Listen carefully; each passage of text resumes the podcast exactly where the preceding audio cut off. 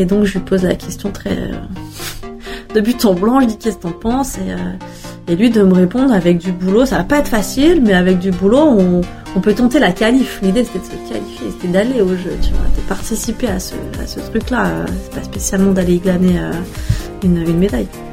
Alors, petite voix féminine, connue maintenant à la radio, petite taille, grand talent. Elle a aussi fait beaucoup de tubes dans sa vie, tiens. Ouais, bon enfin vous chercherez, elle a un palmarès long comme le bras, nous ce qui nous intéresse dans Puffcast c'est la personne, donc tout de suite, qui es-tu? Que fais-tu? Et comment te présentes-tu lorsque tu dois te présenter? Donc je m'appelle Marie Martineau, euh, j'ai bientôt, je vais sur mes 40 ans gentiment. Hein, euh, et comment je me présenterai aujourd'hui? Ben c'est pas simple parce que euh, j'ai eu la chance d'avoir plein de vies dans une vie. Donc euh, je suis difficilement définissable, je pense. Alors aujourd'hui même, là, je me présenterai comme euh, comme the mother of two, la mère de deux enfants, voilà, parce que je viens d'avoir un deuxième et que que ma vie tourne autour de ça en ce moment, mais mais professionnellement, on va en parler, j'imagine, mais c'est difficile de me décrire en tout cas. Alors bon, Marie Martineau, les 15 vies. Euh, ce qu'on garde dans l'esprit du grand public de toi, c'est certainement deux médailles olympiques. Mais avant cela, j'imagine qu'il y a tout un apprentissage, toute une vie. Euh, est-ce que, dans un temps euh, assez court, tu peux nous expliquer ta jeunesse, ton club, comment t'as grandi, comment t'as découvert le ski, avec qui c'était, tes entraîneurs, tes copines de l'époque, etc., etc. Remets-toi dans ces souvenirs-là. Ouais. Alors c'est pas très évident pour moi parce que j'ai pas du tout de, de proportion à, à, vivre dans le passé. C'est pas trop un truc que, que je fais. Euh, pour le coup, j'ai quand même de très bons souvenirs euh, au club des sports de la Plaine puisque c'est là que tout a commencé et j'ai cette chance là, c'est que le coach qui m'a détecté, en tout cas qui a senti en moi euh, un peu de potentiel, euh, c'est Greg Guénet qui avait 20 ans à l'époque et qui est rentré au club des sports euh, de la Plaine pour sa première saison. Et, et moi j'en avais 10 et, et c'était mes tout débuts au club des sports aussi. Et donc en fait on s'est trouvé là. Et donc tu vois je pense qu'il n'y a pas de hasard. Il y a juste des choses qui doivent arriver et le, le la vie fait bien les choses. Et donc voilà nous on, on, s'est rencontrés comme ça. Il avait 20 ans et moi 10 euh, pour la petite anecdote, c'était assez rigolo. Il, était euh, très très euh, mon papa mon propre papa était au club des sports à la plaine dans les les, le, bureau quoi les gens qui se rencontrent tous les mois pour discuter des finances et du truc. Et il faisait peur à Greg. Mais vraiment. Et Greg balisait à chaque fois qu'il le voyait arriver. Donc il, il balisait d'autant plus de s'occuper de moi mon père l'avait bien compris donc en jouait et lui foutait une pression d'enfer en lui disant tout le temps euh, c'est la moitié de ma vie tu fais bien gaffe quand tu l'emmènes en course chaque virage que tu prends avec le bus oublie pas que je suis derrière toi enfin des trucs et donc mon Guénet, il, il déjà qu'il était, il n'emmenait pas large, mais donc ça lui faisait trop flipper. Et, euh, donc tu vois, j'ai eu la chance que notre histoire dure et que euh, qu'on aille ensemble au jeu deux fois euh, et que et que du coup, ouais, t'es pas d'accord? Ça lui évoque des souvenirs. Ouais, c'est ça, ouais. Non, mais du coup, j'ai eu la chance de, de pouvoir euh, garder le même coach depuis l'enfance. Et quand tu fais un sport qui est aussi euh, axé sur la confiance en toi et en les gens qui t'entourent, ben euh, quoi de mieux que de, de, de pouvoir aller à la, au graal de la compétition avec le mec qui t'a fait faire tes premiers backflips quand t'avais 10 ans, quoi. Donc là-dessus, la vie m'a, m'a gâté, quoi. Voilà pour ce qui est de mes souvenirs, en tout cas, de l'enfance et de comment j'y suis arrivée finalement. Enfin, ce que j'en garde, c'est ça, quoi. Tu as eu le seul, même et unique entraîneur des débuts jusqu'aux médailles? Ouais, j'ai eu une période entre au milieu où j'avais plus d'entraîneur, où Greg avait euh, pris du recul par rapport à tout ça, et moi j'étais dans la période où on skiait beaucoup plus avec les teams de marque qu'avec les teams de, de, pays. Il n'y avait pas d'équipe de France, il n'y avait pas tout ça. C'était au début de mes 15 à 20 ans. Euh, j'étais euh, chez Dynastar ou avec le team Oxbow ou avec le team Sun Valley et on, vaguait euh, à travers le monde avec les teams de marque et pas du tout avec les pays. Donc à ce moment-là, j'avais plus de coach, j'avais un team manager euh, qui s'occupait plus de l'intendance, des hôtels, des billets d'avion que de nous coacher. Il n'y avait aucune euh, capacité à nous coacher, donc on s'auto-coachait entre nous et mes coachs, c'était mes potes de ride, quoi. C'était des gars qui sont devenus coachs hein, pour le coup, des Arnaud Rougier, Rouf, bon pas le, le, nommer, enfin des mecs qui sont restés dans le milieu, qui sont devenus coachs voilà, on, on, on, ride ensemble. Mais sinon, j'ai eu Greg toute mon enfance et j'ai eu Greg toute ma carrière euh, euh, derrière Coupe du Monde, Jeux Olympiques, quoi. Comment est-ce que tu t'aperçois à un moment donné que c'est vers euh, ce ski freestyle que tu vas t'orienter et pas vers un ski alpin ou euh, comment tu la décision elle bascule comment comment ça se fait? Bah en fait, elle bascule jamais parce que elle s'est jamais posée. Mes parents étaient super potes avec euh, Olivia Lamont, Candice Gilles, Guillaume Gilles, son grand frère, et, Eric Labourex. Donc depuis petite, j'ai baigné dans le ski freestyle, ce qui était le ski freestyle de l'époque, quoi, les bosses, le ballet. Euh, donc à 9 ans, quand j'ai dit à mes parents, je, moi j'aimerais bien euh, devenir euh, une championne de ski, on, on sortait des jeux d'Albertville qui nous avaient bercé et tout. Euh, je voulais faire du freestyle. La question s'est pas posée. Donc au club des sports, euh, on a fait la demande de savoir si je pouvais rentrer directement en ski euh, freestyle et non pas en ski alpin, quoi. Donc j'ai jamais contourné un piquet bleu, un piquet rouge. Jamais. J'avais pas fait ce lien dans le sens où euh, 8 ans pour les Jeux de 1992, c'était le déclencheur, et qu'en 1992, donc tu regardais tout ce qui s'est passé du côté de Tignes, aussi bien en Exactement. bosse. Ouais, ouais, tout à fait, exactement. Et on allait aussi sur les coupes du monde. Je me souviens être allée à Zermatt.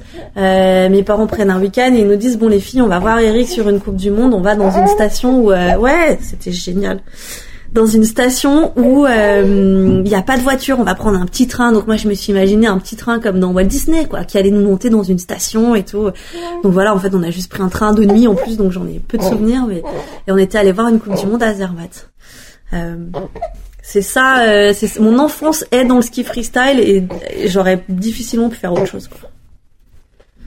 On n'entend que toi, eh, mais tu te calmes. oh, oh, ça va. Qu'est-ce qu'il y a? Tu n'es pas content Est-ce que tu peux nous décrire qui est ce co-invité Eh ben là, sur les genoux, j'ai Hope, mon fils, qui aujourd'hui a décidé d'être ronchon et que ça n'a pas l'air de lui convenir là ce qui se passe. Bah alors, mon petit chaton. En même temps, c'est une, une séquence que même RMC va nous envier. Peut-être bien. Oui, oui, c'est clair, on va même leur la vendre, tiens. Voilà. Comment est-ce que tu es arrivé au pipe? Parce qu'après tout, le freestyle, c'est assez large, mais comment ta spécialisation euh, dans le pipe?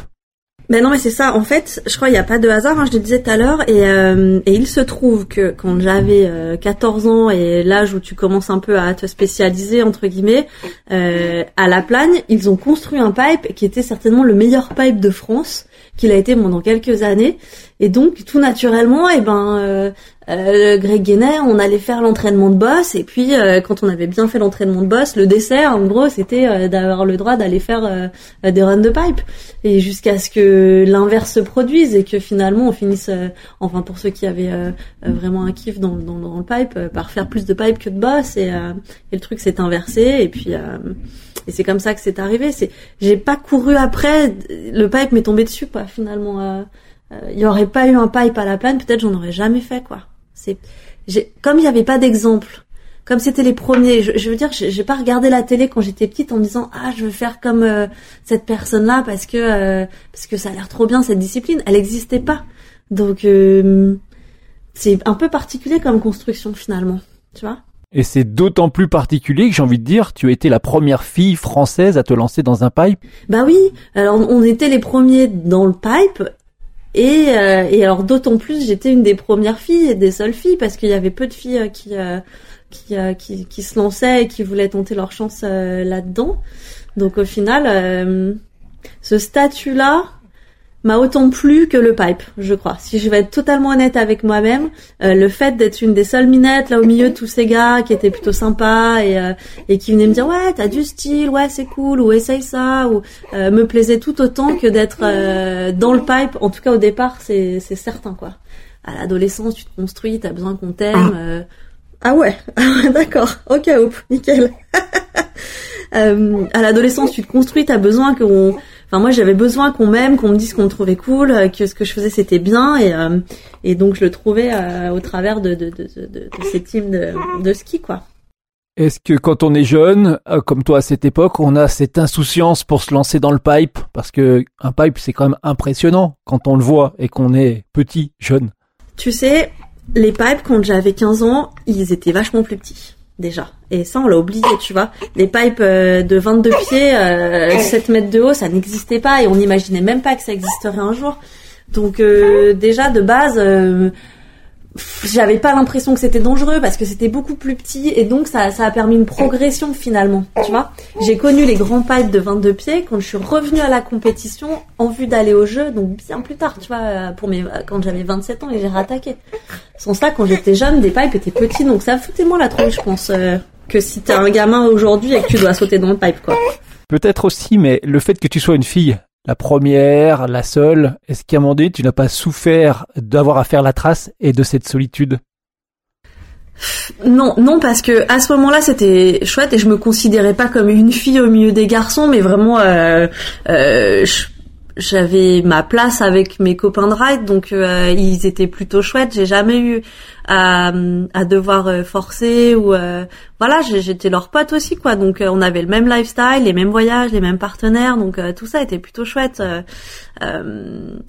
après, c'est sûr que si je devais avoir un regret, et encore j'en ai pas parce que je vis pas comme ça, mais si je devais en avoir un, ce serait de dire euh, j'étais trop en avance. C'est-à-dire qu'aujourd'hui, une Ailingu, euh, elle a mis à l'abri euh, trois générations, tu vois, euh, parce que en ayant fait des résultats qui sont ceux que j'ai pu faire à l'époque, elle a signé des contrats avec des, marques incroyables et, et, et le sport a tellement évolué que éventuellement si je pouvais avoir un regret, c'est que moi j'en ai jamais vraiment bien vécu, quoi. Euh, j'ai un prêt sur le dos euh, que je vais payer encore pendant 25 ans pour financer ma maison. Tu vois ce que je veux dire? On a on a changé de de, cercle. Euh, mais pour le coup, ben comme je dis c'est pas un regret c'est une constatation quoi. Et, et, finalement je la fais dans l'autre sens et je me dis c'est vraiment chouette parce que euh, la gamine que j'étais qui a dû aller euh, euh, essayer de, de, de, de, pousser toutes les portes pour que ne serait-ce qu'on rentre les filles dans les OX Games dans les années 2000 et motiver d'autres gamines que je voyais dans les parcs en leur disant c'est possible de devenir d'en faire ton métier de devenir une pro skieuse et tout et il faut le faire parce que plus on sera nombreuses plus on aura une chance de d'être pris au sérieux eh ben, elle aurait pas imaginé cette gamine-là, cette fille que j'étais là aurait jamais imaginé qu'un jour on puisse avoir 60 minutes au départ des Jeux Olympiques euh, en Chine et avec des retombées euh, médias et et, euh, et, financières aussi énormes que ce que que peuvent construire les, minettes de maintenant. Donc c'est génial. Derrière Marie Martineau, je parlais sur la France. on en est où en termes de ski dans le pipe? Moi non mais après toi je dirais la génération ah euh, non mais bah tu vois ça, ça va un peu euh, avec ce que j'en avais compris au départ dans ta question. Euh, typiquement j'ai jamais remis les pieds dans un pipe depuis euh, la dernière coupe du monde que j'ai fait à Tignes en 2018 pourquoi? Bah parce qu'il y en a pas ou très très peu. Où il faudrait que je prenne ma voiture que je fasse 400 bornes pour aller faire du pipe peut-être un peu Avoria ou enfin enfin tu vois c'est c'est c'est démentiel euh, donc euh, au même titre que moi qui même si j'en cherchais un j'aurais du mal à en trouver ben c'est pareil une gamine de de 8 10 ans 12 ans qui voudrait s'y mettre parce que elle trouve que cette discipline est trop belle et qu'elle aimerait essayer et tout ben encore faudrait-il qu'elle trouve un endroit pour en faire euh, et donc on arrive à un creux générationnel où il y a plus personne euh, il y a plus de piper en équipe de France euh, de ski aujourd'hui. J'ai employé le terme de pionnière pour te qualifier. Est-ce que tu penses dans un autre registre que tu as pu inspirer et que tu inspires encore des jeunes? Et je pense particulièrement à une fille comme Tesla 2. Ouais, eh ben ce que je vous disais que moi j'avais pas vraiment quand j'étais petite parce que j'avais vu personne faire du pipe euh, avant notre génération. Euh, Tess, depuis qu'elle est gamine, elle a grandi avec euh, dans le viseur euh, son cousin, alors c'est assez proche en plus, tu vois, mais des Kevin, des Toto Krief, Ben Valentin ou des moi, comme des exemples. Donc il y a plein de choses où elle a certainement pu gagner du temps et, et comprendre où elle allait qui font qu'aujourd'hui elle en est déjà une carrière si énorme avec un palmarès si gros euh, alors qu'elle est si jeune. Euh, et c'est super chouette tu vois c'est plutôt génial il y aura plus de, de, de half piper de half pipeuse euh, et pour certainement un, un bon moment euh, parce qu'il n'y a plus de half-pipe, parce que euh, on n'y a plus accès, et on n'y a plus accès, et en a plus parce que ça coûte très cher, parce qu'il faut une machine spéciale, il faut un mec capable de le shaper, euh, et de le shaper bien, parce que s'il n'est pas bien shapé, un pipe de 22 pieds qui est mal shapé, c'est une catastrophe, c'est ultra dangereux. Il faut beaucoup de neige de culture, euh, donc c'est antinomique avec tout ce, ce vers quoi on tend à l'heure d'aujourd'hui de, de la sobriété. Euh, euh, donc c'est malheureusement c'est le cas en France, mais j'ai bien peur que petit à petit ça devienne le cas euh, ailleurs aussi, quoi. Je te prendre une image qui va te choquer, mais c'est une discipline qui s'est un peu construite. c'est un constat euh, terrible. sur un feu de paille quelque part. Parce que tu le dis, il faut de la technologie, il faut de la machine, il faut de la neige de culture. Euh, et on savait peut-être pertinemment ou pas, on n'a peut-être pas voulu le voir dès le début que c'était quelque chose qui n'était pas durable. Je pense qu'il durera encore. Il a le pipe a de belles années devant lui parce que euh, c'est un une petite enceinte qui permet euh, le spectacle, l'entertainment, euh, des gens sur les côtés, sur les copings, en bas. euh, tout ça crée une espèce d'enceinte où en plus tu es très très proche euh, de la des athlètes, que ce soit en ski en snowboard, c'est la même chose. Euh, donc c'est très impressionnant de le voir en vrai aussi. Ces murs de 7 mètres de haut, plus des gars qui se balancent et qui montent encore à 7-8 mètres de haut. Euh, euh, L'effet est là. Donc je pense que rien que pour ça, ça c'est une discipline qui durera. Mais elle était, elle est élitiste, elle va l'être de plus en plus. euh, et, et voilà, ça, ça donne pas trop de place à la créativité, ça donne pas trop de place. Plus t'as une grosse base et, et, et plus t'as de, de chances d'avoir des, des nouvelles choses, de de- d'avoir des nouveaux gens, d'avoir euh, un, un classement qui est un peu bouleversé d'une année sur l'autre. Bon bah, on risque de pas trop voir ça. Euh, mais je pense que le pipe a encore de belles années de- devant lui malgré euh, ce que je disais juste avant. Est-ce que travailler, euh, ou en tout cas être toujours en synergie avec les snowboarders qui utilisent euh, le même outil, ça peut aider Ouais, bah ouais, on a même plus le choix. Enfin, même du temps où je m'entraînais euh, encore, donc il y a quand même maintenant cinq ans, euh, euh, il n'y avait pas le choix. Il fallait mutualiser. C'est, on est obligé quoi. Et en mutualisant, c'est déjà compliqué de rentabiliser euh, la création d'un pipe. euh, euh, ou alors voilà, les Suisses le font, mais les Suisses mettent de l'argent à fond perdu. Derrière, ils font payer des nations qui viennent s'entraîner dans leur pipe. Euh, c'est histoire de dire de d'ouvrir un peu et de pas être trop sectaire, mais euh, mais c'est même pas dans l'idée de le rentabiliser parce que ils le rentabilisent pas. hein. C'est c'est plus parce que aussi ils ont compris que le fait d'avoir des équipes étrangères qui viennent s'entraîner, ben c'est très bien pour euh, se mesurer, pour voir ce que ça donne euh, ton niveau par rapport aux autres, euh, voir ce qui se fait ailleurs euh, d'une année sur l'autre. Donc euh, je pense c'est plus intelligent dans leur façon de- de- d'envisager la compétition que pour rentabiliser le spot. hein. Marie, on connaît tes deux médailles olympiques. Ce que l'on sait moins, c'est que ces deux médailles interviennent après un retour à la compétition. Entre tes deux phases de compétition, tu es passé par euh, un autre type de vie. Tu as géré une discothèque, tu as un accident, tu as aussi perdu une amie très chère, euh, une compétitrice, Sarah Burke. Euh, Explique-nous comment tu as remis le pied à l'étrier, comment tu t'es relancé. C'est la vie. c'est la vie, c'est comme ça. Je crois que c'était écrit, qu'il y a, peut-être une étoile ou quelque chose qui me guide comme ça. Mais euh, c'est vrai que je retombe sur euh, sur Greg au supermarché. On ne s'est pas vu depuis, euh, je sais pas, peut-être franchement peut-être bien dix ans. Et, euh, et donc c'était pas du tout écrit qu'on devait se, se retrouver. Et on se retrouve donc euh, euh, voilà il achète une bouteille de vin pour aller dîner chez le, le, le, ben, le président du club ou le président de la section freestyle du club donc assez drôle. Et, et moi je venais faire trois courses et, euh, et donc voilà je, je- cette idée de refaire du, du pipe me, me trottait un peu dans la tête parce que Sarah Burke m'avait dit que ça serait olympique euh, pour les Jeux de, de Sochi. Et donc ça, ça me trottait. Enfin, l'idée de, de pas y participer et de le regarder de chez moi me paraissait un peu inconcevable et me faisait un peu flipper. Donc j'avais peur d'avoir des regrets à ça. Et donc je lui pose la question très euh, de but en blanc. Je dis qu'est-ce que t'en penses? Et, euh, et lui de me répondre avec du boulot. Ça va pas être facile, mais avec du boulot, on, on peut tenter la qualif. L'idée c'était de se qualifier, c'était d'aller au jeu, tu vois, de participer à ce à ce truc-là. Euh, C'est pas spécialement d'aller glaner euh, une, une médaille. Donc oui, oui, c'était mais cette période où je ne faisais plus du tout de compétition de pipe ou quoi que ce soit d'autre euh, était hyper euh, salvateur parce que euh, ça m'a appris plein d'autres choses qui je suis, sur euh, la vie, euh, comment vivent les gens euh, qui sont pas dans ce milieu-là. Euh, c'est un microcosme, tu vois. On a la tête dans notre truc là, dans, notre petit monde du ski, des montagnes. on est des, gros privilégiés, même pour ceux qui sont les moins aisés dans sur la hiérarchie du monde qui vit en station. On est des gros privilégiés et on le sait pas en fait. Enfin, et, et c'est- malgré nous quoi. Je veux dire, il y a, si tu n'as pas voyagé, si t'as pas vu autre chose, si t'as pas rencontré des, gens d'ailleurs, tu peux pas savoir qu'on t'es si privilégié que ça et que t'as tant de chance de vivre ici. Donc euh, le fait d'arrêter m'aurait au moins permis de sortir de ces cercles-là, de me construire différemment. Et, et je pense que c'est une des grosses raisons de ma réussite sur le, ma deuxième carrière entre guillemets ou sur cette carrière olympique, euh, c'est d'avoir pu comprendre le monde qui m'entoure d'avoir pu jauger euh, euh, et faire attention aux gens auxquels je faisais pas attention avant. Euh, et j'ai mis un point d'honneur et, je pense que c'est ce qui a fait de moi cette personne. Euh, j'ai su euh, me staffer correctement, euh, euh, faire confiance à des gens. C'est comme ça que j'ai rencontré Christian, à Larry. C'est comme ça que j'ai rencontré Chris Taylor qui faisait mes skis, qui est devenu le ski tech de, de tout Free Ski Project derrière. des gens avec qui j'ai une, une vraie relation d'amitié, de confiance.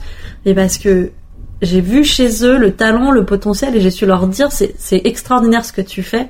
Euh, sans sans avoir eu une vie à côté du ski, j'aurais peut-être jamais fait attention que ces gens étaient si extraordinaires. Je sais pas si c'est clair. Oui, oui, il t'a fallu cette période quelque part de, de break, de confusion. Ouais.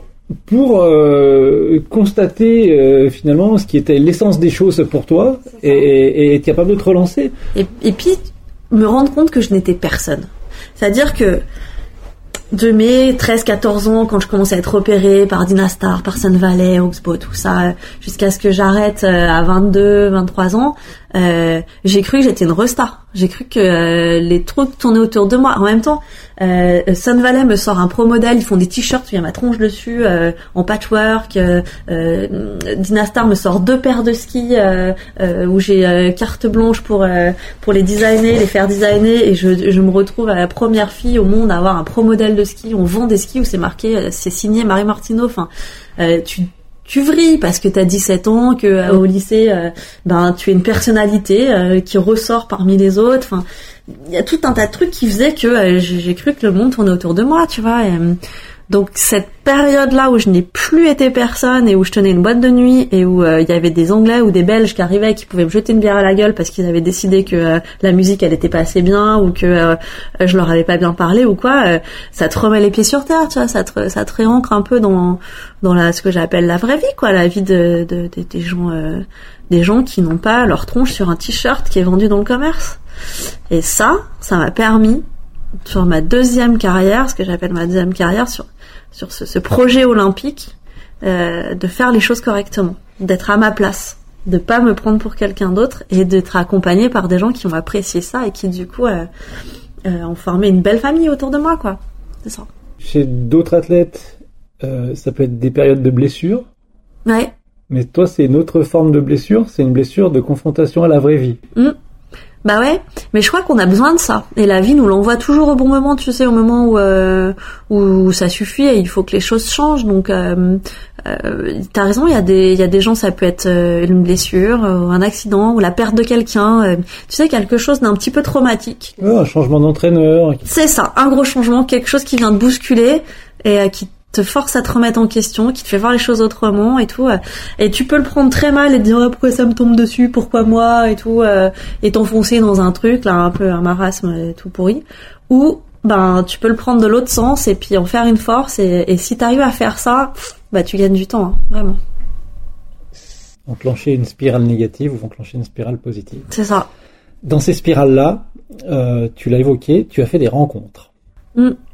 Notamment, je voudrais que tu nous explique cette rencontre avec une personne que l'on est allé interviewer, que l'on retrouve en numéro 2 de nos podcasts, c'est Christian Larry, avec sa petite fabrique artisanale de ski. Mm. Comment tu l'as rencontré? Qu'est-ce qui t'a fait kiffer chez lui? Et pourquoi t'as décidé surtout de travailler avec lui et d'aller chercher tes skis pour la dernière médaille olympique? Bon ben vous allez vous marrer. Euh, donc je me fais virer gentiment de chez euh, Wedze, Decathlon, euh, pour des bonnes raisons. Hein. Ils changent de stratégie marketing et je colle plus du tout avec l'idée qu'ils veulent se faire de, leur marketing et de la vente de ski. Je suis trop haut niveau et donc ils me remercient. Bah, très bien, je comprends bien l'histoire, mais euh, donc j'ai plus de ski et, euh, et j'appelle Chris Taylor, qui est donc mon préparateur de ski, qui est un Américain. J'appelle Chris Taylor et je lui dis je suis dans la merde. Pour parler poliment, on est euh, franchement les gars, je pense qu'on est on est au mois de septembre. Et donc les premières coupes du monde sont en décembre.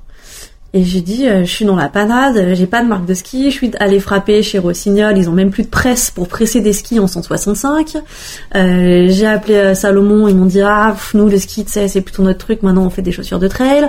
Enfin, tu vois, je, je, je, caricature, hein, mais, mais donc voilà, je me retrouve, j'ai vraiment pas de, pas de ski, je me demande même pas d'argent, hein. je veux juste des skis, quoi, et donc j'en trouve pas. Et Chris Taylor, qui est euh, donc au Colorado, me éclate de rire et me répond Marie, c'est quand même assez drôle ce que tu me dis. Le mec qui, selon moi, fait les meilleurs skis du monde, habite à côté de chez toi. Bah, je dis mais qu'est-ce qu'il me raconte et tout? Il y a un gars qui fait des skis à Bourg-Saint-Maurice. Enfin, c'est quoi le plan et, euh, et il me dit, il s'appelle Christian Alary. Il fait la fabrique du ski. Euh, il est basé euh, à côté de, de Chambéry et dans mon Chartreuse. Et, euh, et c'est un mec euh, qui a été responsable du recherche et développement chez Rossignol pendant 10 ans, c'est un tueur et tout, machin. Je dis, mais c'est quoi ce délire? Je ne connais pas ce mec-là, tu vois. Donc, euh, la petite station dans laquelle il était, euh, Saint-Pierre-de-Chartreuse, c'est une station où ma mère allait quand elle était petite. Et elle a gardé des contacts avec Philippe Bron. Philippe Bron, qui est un ancien skieur de boss, mais là, je vous parle des années, euh, des années 80, hot dog, quoi. Donc, j'appelle Philippe Bron. Et je dis, voilà, il faut que je rencontre Christian Alary. Et lui de me dire, ah, mais attends, mais ouais, Christian, je le connais très bien, genre il habite à côté de chez moi, tu vois, euh, viens dans deux jours, euh, on bouffe ensemble à midi. Je dis, ok, bon ben super. Donc me voilà partie euh, à Saint-Pierre-de-Chartreuse pour rencontrer euh, Christian Alary par l'intermédiaire de Philippe Bron, donc on déjeune tous les trois. Et vous le croyez ou pas, mais euh, je pense qu'on n'avait pas attaqué, euh, on n'avait pas fini l'entrée, on n'avait pas attaqué le, le plat de résistance, que qu'on était déjà in love, quoi. Et je pense Christian comme moi, je, je veux pas parler en son nom, mais mais je pense qu'on s'est trouvé, c'est-à-dire euh, euh, il a compris ce que j'attendais, ce que j'avais besoin pour euh, ben voilà pour continuer et finir ma carrière, donc pour refaire une Olympiade. Et moi j'ai compris qui il était quoi. Et il m'a touché. Je, l'ai appelé Gepetto en fait. C'est c'est un mec qui fait de l'or avec euh, avec ses mains et une planche de bois quoi. Euh, je suis toujours émue. Je, déjà sans lui, j'aurais jamais pu refaire une Olympiade. C'est faut bien qu'on se le dise. Euh, il s'est euh, arraché pour me sortir une paire de skis euh, bah, dans les temps. hein. donc on était fin de septembre. J'ai dit voilà, faudrait que je puisse les essayer euh, au moins une fois ou deux au glacier et partir sur la première Coupe du Monde avec euh, une- avec des skis euh, en décembre. Éventuellement, il me faudrait deux paires pour décembre parce que si j'en casse une ou quoi, il m'en faut deux. Euh, et euh, et donc il s'arrache pour me sortir, alors qu'il est certainement en plein rush parce que euh, on est début de saison, il a des paires à livrer, euh, il est tout seul dans son atelier, là il y a des copeaux partout, euh, ça sent bon le bois, c'est juste génial. Et et euh, et ils me disent qu'est-ce qu'est-ce qu'est-ce que t'aimais dans les skis, qu'est-ce que t'aimais? Et je dis écoute j'ai un super souvenir de mes premiers skis freestyle, le Troublemaker chez Dynastar. Et il me dit un truc du genre ah ouais ouais, pff, il a le- il, il se la pète pas, donc il me dit pas c'est moi qui l'ai fait, mais je comprends vite qu'il connaît très bien les codes de ce ski et que euh, et qu'il aura peu de mal à, à essayer de me sortir quelque chose qui ressemble. Il me rappelle euh, trois semaines plus tard, il me dit c'est bon j'ai tes skis et tout, je te les fais livrer, trop cool. Euh, je mets une paire de, de fixations dessus et je monte à Tine les essayer. et je l'appelle, je lui dis euh, ils sont géniaux, ils sont parfaits. J'ai fait trois pistes avec, c'était béton, donc une bonne condition pour tester des skis, tu vois, ça aurait été super facile à skier ou quoi. euh, Une paire de skis lambda se skie bien, quoi. Mais là, c'était béton, c'était un peu pourri. Et, euh, et donc, les skis étaient parfaits. Et il me dit, ah bah non, non, non, il faut que tu me dises ce qui va pas, faut que je les peaufine, faut que je t'en fasse d'autres, faut que je les change, faut qu'ils soient mieux et tout. Lui, il avait envie de, de faire mieux. Je dis, écoute, tu ne changes rien, ils sont parfaits, j'en veux bien une deuxième identique, je pars aux US dans deux semaines, j'ai une Coupe du Monde, euh, et voilà, et c'est tout, quoi. Et puis ben donc il a fait ça et il était un peu triste qu'il n'y rien à changer. Il m'a sorti une deuxième paire et je suis partie comme ça euh, à la Coupe du Monde de Copper Mountain en décembre avec euh, des skis de Christian Alary, la fabrique. On veut savoir qu'est-ce qui fait selon toi une bonne paire de skis, non pas freestyle, mais dans le pipe? C'est tout l'enjeu, c'est que les skis de pipe, euh, c'est des skis qui sont qui ont des cotes assez proches d'un ski de géant. Euh, il faut que ça taille parce que parce que en fait les gens se rendent pas compte, on ne voit que les figures. Ah la grosse figure, l'amplitude, le style, mais entre les deux, eh ben il y a une grosse, il y, a une courbe quoi. Et si cette courbe là est pas bonne, tu gardes pas ta vitesse. Si t'as pas ta vitesse, t'as pas l'amplitude et ça fait des runs où petit à petit euh, c'est de plus en plus bas et puis ça avorte comme ça en bas avec euh, des des tout pourris. Euh, alors que tu peux garder de l'amplitude, on le voit très bien chez certains riders, tu gardes de l'amplitude non jusqu'en bas, mais ça, ça se joue dans les 5 mètres entre le plaquage et le take-off en face. Euh, Il y en a qui sont trop forts. à recréer même de la vitesse. David Wise, euh, il est incroyable. Il va poser tout en bas de la courbe, c'est-à-dire à, l'endroit où il faut pas poser. Normalement, tu poses en haut pour garder comme ça ta vitesse grâce à la courbe descendante. Lui, il peut poser tout en bas, ça tape. Et ben, il arrive à recréer de la vitesse sur cette toute petite portion.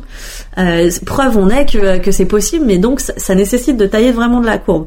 Alors, euh, donc un bon ski de pipe, il faut qu'il ait cette capacité-là à rentrer en courbe. Et en même temps, il lui faut une certaine souplesse parce que sinon, euh, tu peux difficile, tu peux pas faire des bons take-off, tu, tu replaques, c'est pas aussi simple que ça de, de replaquer si t'as pas un ski qui a un peu de souplesse. S'il en a trop, il est tout mou et donc tu vas t'asseoir sur tes tails et tout. Donc euh, donc il y a un juste milieu à, à trouver. C'est c'est compliqué. Mais pour autant, ça fait un ski hyper polyvalent. Un bon ski de pipe, c'est un super ski pour aller te promener euh, euh, sur les pistes, ou, euh, vraiment. C'est un peu ce que je, je ressens. Euh, en termes de hauteur, tu choisis comment euh? Oh, c'est non pas très grand. Ouais, on est sur. Tu vois, moi je ride des 165 la fabrique, donc euh, et je fais 1m58. Donc c'est un ski qui est à ta hauteur à peu près, ouais. Mm. Pour dire par rapport à Christian Alary, c'est que c'est un mec, tu peux lui, tu lui donnes un ressenti.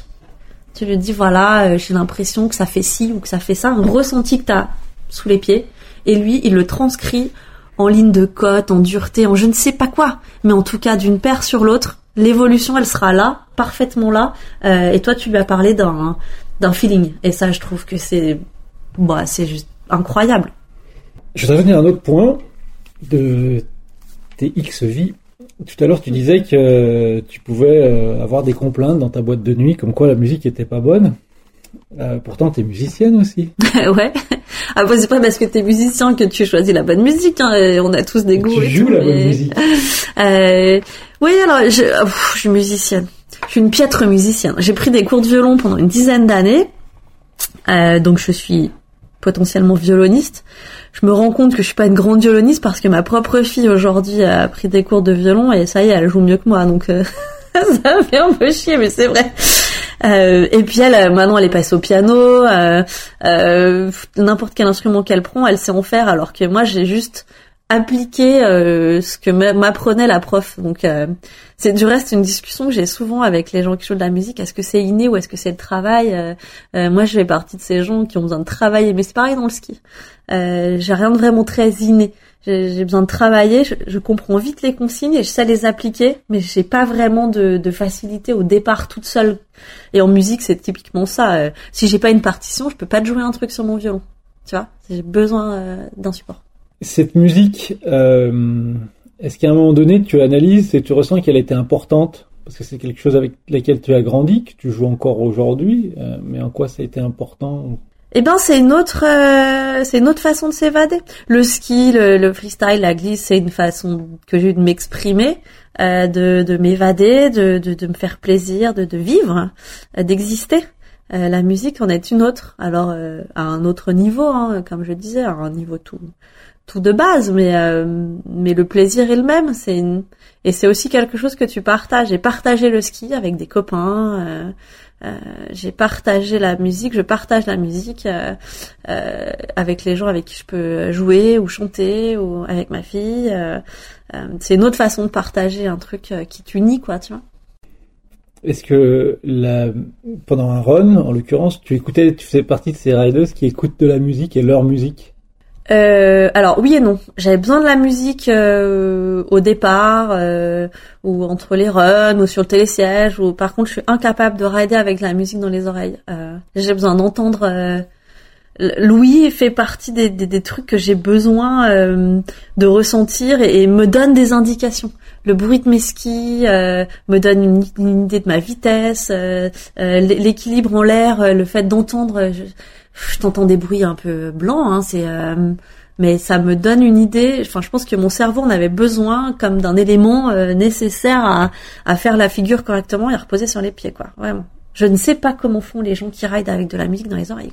C'était ma question, parce qu'on a des riders qui, faut bien l'entendre comme ça, ont leur musique dans les oreilles, Mm. et en plus demandent à l'organisateur de passer telle musique. Et là, moi, je m'interroge. peut-être il faut un peu de zèle quand même. Hein, euh, euh, j'ai toujours aimé avoir la musique, tu vois, c'est typique des X Games. Ils te demandent ta setlist et euh, ils te mettent la musique tant qu'il n'y a pas de gros mots, ils sont contents, ils te mettent la musique que tu demandes.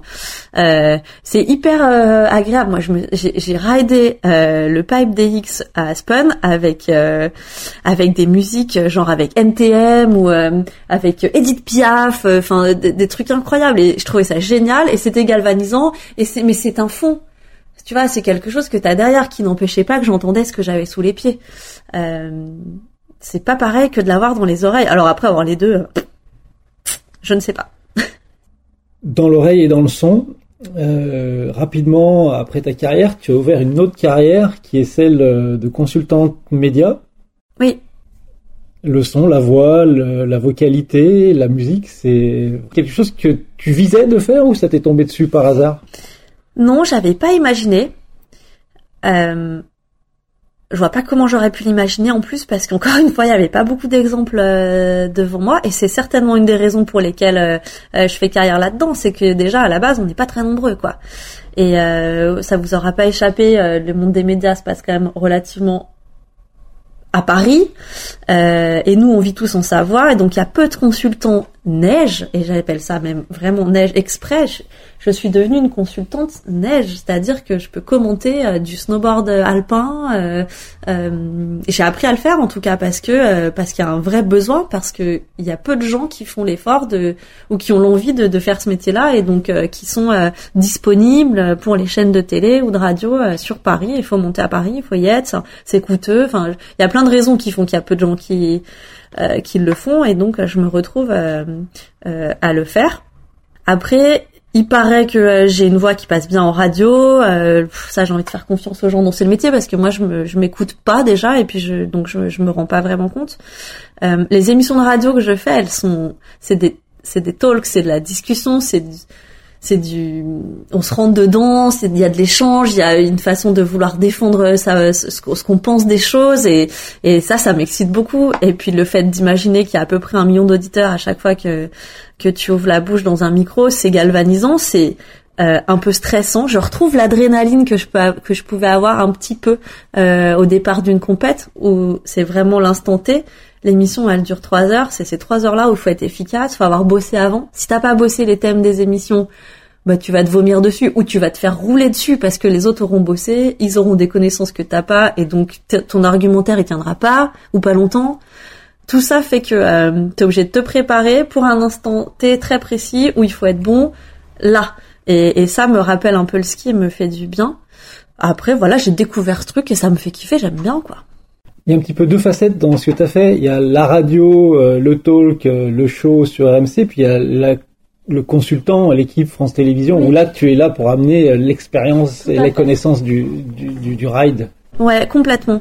C'est-à-dire, euh, alors j'ai commencé par euh, ce côté euh, talk show, entertainment à RMC, où j'ai même mis beaucoup de temps avant de me sentir légitime parce que on abordait l'omnisport, tous les sports, et j'avais quand même du mal à croire qu'il y a des gens qui pouvaient s'intéresser à ce que je pensais du 4-4-2 de Laurent Blanc, ou enfin tu vois, je, je me disais je suis absolument pas légitime. Il y a des gens qui connaissent chaque chacun des sports bien mieux que que moi.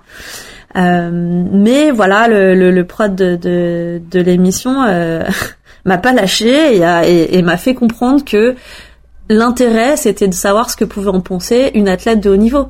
Euh, point. Que c'était largement assez légitime et qu'il y avait il m'a fait cette phrase un jour de est-ce que tu connais beaucoup de de, de médailles olympiques? Bah, je dis bah il y en a quand même un paquet oui mais alors qu'ils l'ont déjà eu deux fois. Ah, bah il y en a un peu moins. Euh, il me dit mais par rapport au nombre de gens qui font du sport il me dit enfin tu, tu vois bien que tu tu es juste euh, quelqu'un et on, on, peut avoir ton avis et s'intéresser à ton avis juste parce que dans le sport tu es quelqu'un. Donc voilà, il m'a mangé le cerveau et j'ai fini par essayer de faire en sorte de croire que ce que je pouvais raconter avait un, un intérêt pour les gens. Après, je l'ai mesuré parce que il y a des gens qui viennent me le dire sur les réseaux, donc c'est toujours assez intéressant d'échanger avec ces, gens qui me disent ah j'aime ta façon de, de voir le sport ou de traiter les sujets ou euh, donc j'essaie de voilà de de pas me travestir et de rester dans dans ma ligne parce que et des fois c'est dur. Enfin c'est difficile parce que ce que tu penses va à l'encontre de la majorité des gens sur des sujets un peu clivants. Et des fois c'est difficile de soutenir un, sujet. J'ai pas de d'exemple en tête qui me viennent là comme ça mais mais il y a des fois où j'ai soutenu des choses euh, les gens ne comprenaient pas quoi comment je pouvais euh, soutenir ça. Mais c'est pas grave j'essaie de rester à qui je suis et de et ça doit marcher puisque j'entame ma cinquième saison quand même chez RMC mais donc ça c'est une chose c'est pas pareil que le commentaire euh, sportif tu l'as tu l'as bien dit où là où là je me dois d'être technique alors sur l'équipe c'est euh, comme sur France Télé, mais c'est différent d'une chaîne qui serait un peu spécialiste comme euh, Eurosport par exemple. On me demande vraiment d'essayer d'être le plus didactique possible pour faire en sorte que Monsieur, Madame, tout le monde, euh, Madame machin, elle doit comprendre ce que c'est un Cork 1260. Et, et j'aime le faire parce que je trouve ça chouette que les gens puissent comprendre mieux notre sport, l'aimer plus, le suivre plus, et je pense que je j'amène quelque chose qui, qui, qui aide mon sport. Donc je trouve ça super cool. Après, des fois, je me pose souvent la question et je me dis, est-ce que vraiment les gens savaient ou savent ce que c'est qu'un double loup de se piquer ou qu'un euh, triple Rudberger Là, on n'est plus dans le pipe. Hein. Non, mais tu vois, on est dans le patinage et ça empêche pas que ça c'est un sport qui qui plaît aux Français vraiment. Donc je me dis pourquoi on serait vraiment obligé d'expliquer aux gens? Alors je continue à le faire et je trouve ça chouette, hein, mais, euh, je crois qu'on va arriver petit à petit à un moment où les gens auront plus besoin qu'on leur explique ils auront peut-être une, je rêve un peu, hein, mais une capacité à se projeter, à se dire tiens ce run là il est mieux que celui-ci. Je sais pas trop pourquoi, mais je le préfère en tout cas. Voilà. Oui, je voulais juste te demander, euh, est-ce que tu te vois continuer dans les médias euh, et qu'est-ce qui te motive là-dessus? Je sais pas, j'y réfléchis pas mal en ce moment parce que j'ai l'impression que c'est comme dans le sport et que tu as une date de péremption. Et je me vois pas. Euh, euh, à 45 ou 50 balais en train de commenter des coupes du monde de, de Steve Freestyle où je connaîtrais plus euh, euh, les gamines qui sont au départ. Là, je me sens bien à le faire parce que un, je connais mon sport, mais deux, parce que je connais aussi ses, protagonistes. Parce que quand je passe un coup de téléphone à Greg, je sais encore au départ d'une Coupe du Monde euh, quelles vont être les nouvelles figures, qui c'est qui était en forme sur les entraînements. Je, sens que j'amène quelque chose qui permet aux gens qui nous écoutent d'en savoir plus croquer pour croquer, euh, prendre euh, ma pige pour prendre ma pige, j'aurais des scrupules à le faire parce que parce que j'ai jamais été comme ça. Je suis trop honnête avec moi-même et avec les gens pour euh, pour le faire. si je me sens plus légitime ou si j'ai plus l'impression que j'amène quelque chose.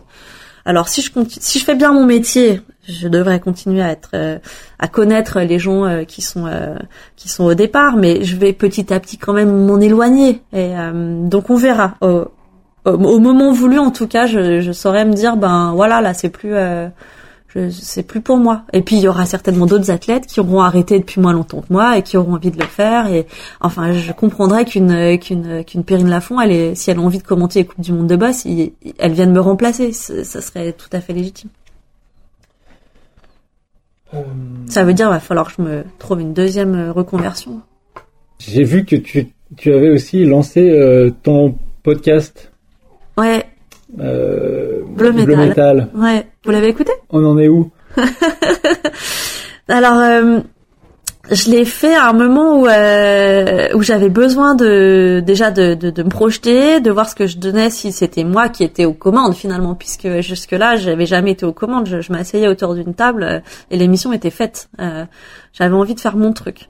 Euh, je me suis vite heurtée au, au fait que j'étais pas, euh, je me trouvais jamais en haut des listings euh, de podcasts sportifs. Si tu tapais podcast de sport, on me trouvait jamais. Euh, je, c'est pas allé assez vite pour moi. C'est-à-dire que l'investissement que ça représentait d'aller péter dans le Jura pour faire un truc sur une athlète et que finalement au bout d'un mois il a été écouté 200 fois on m'a dit ah c'est super 200 écoutes en un mois et tout c'est trop bien. Et ben moi je trouvais que c'était pas du tout assez. Je suis peut-être un peu matrixée par les chiffres euh, euh d'RMC aussi tu vois mais ça me paraissait tellement loin de, mon objectif que je me suis un petit peu euh, euh démoralisée euh, au bout de, de quelques numéros.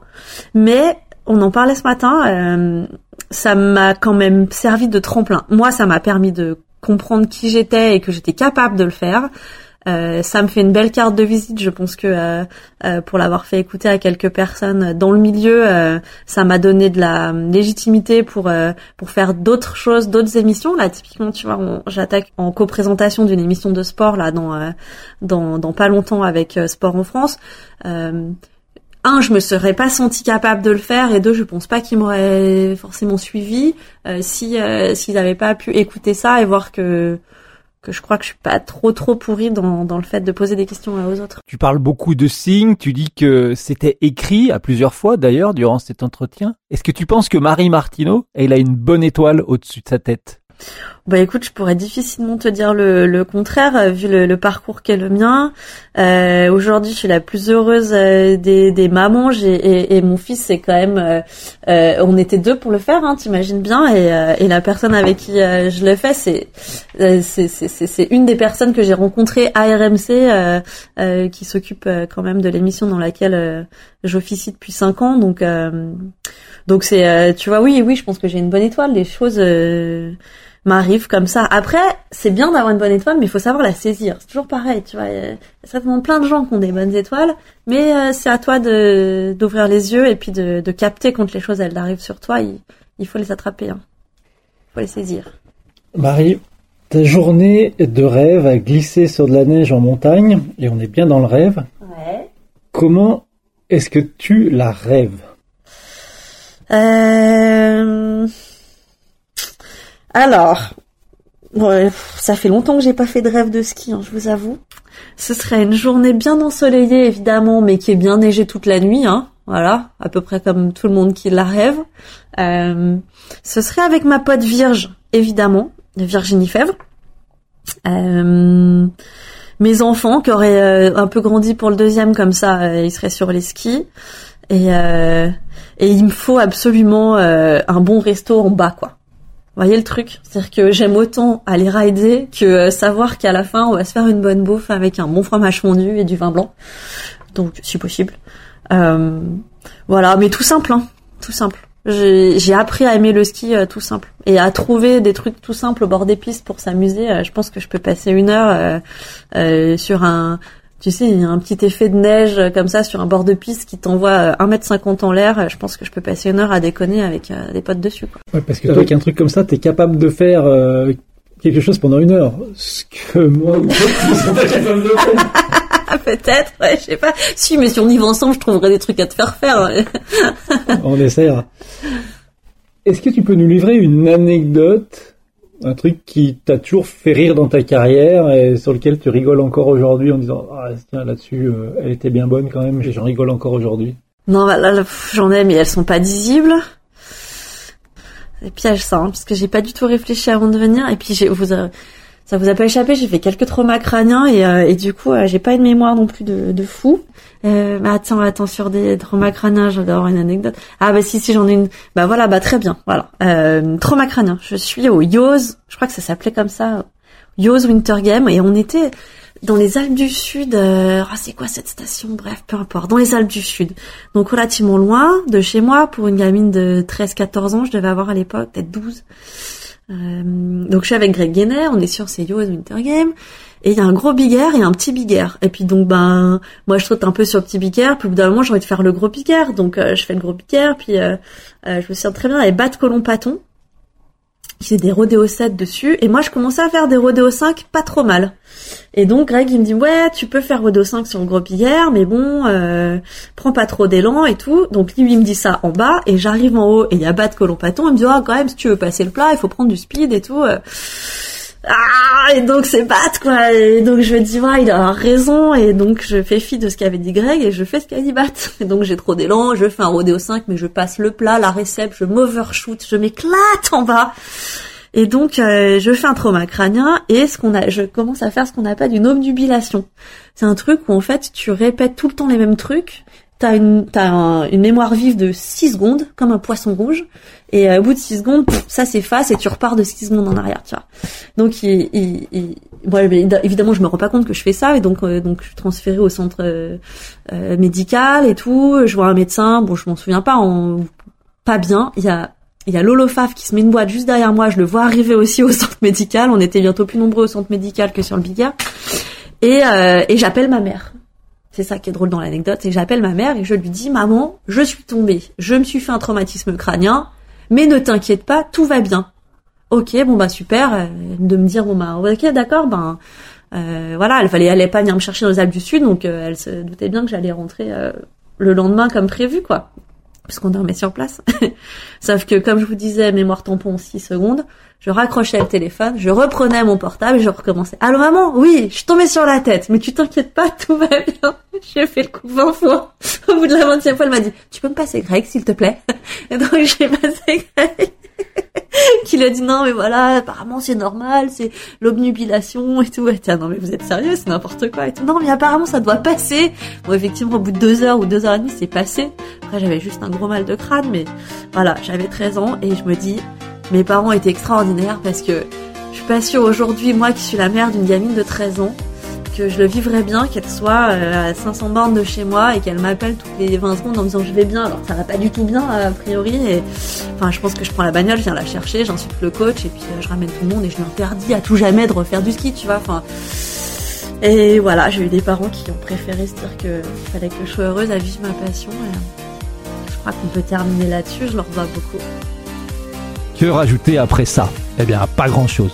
Bah, si peut-être Dire que Puffcast est hydraté par Kombucha Alp, boisson vivante, finement gazeuse, à base de thé fermenté, aromatisé, sans alcool, fabriqué dans les Alpes françaises, à Grenoble. Kombucha Alp est à retrouver et à commander sur kombuchalp.com, kombuchalp avec un K.com, sans oublier les trois petits W devant tout ça. À très vite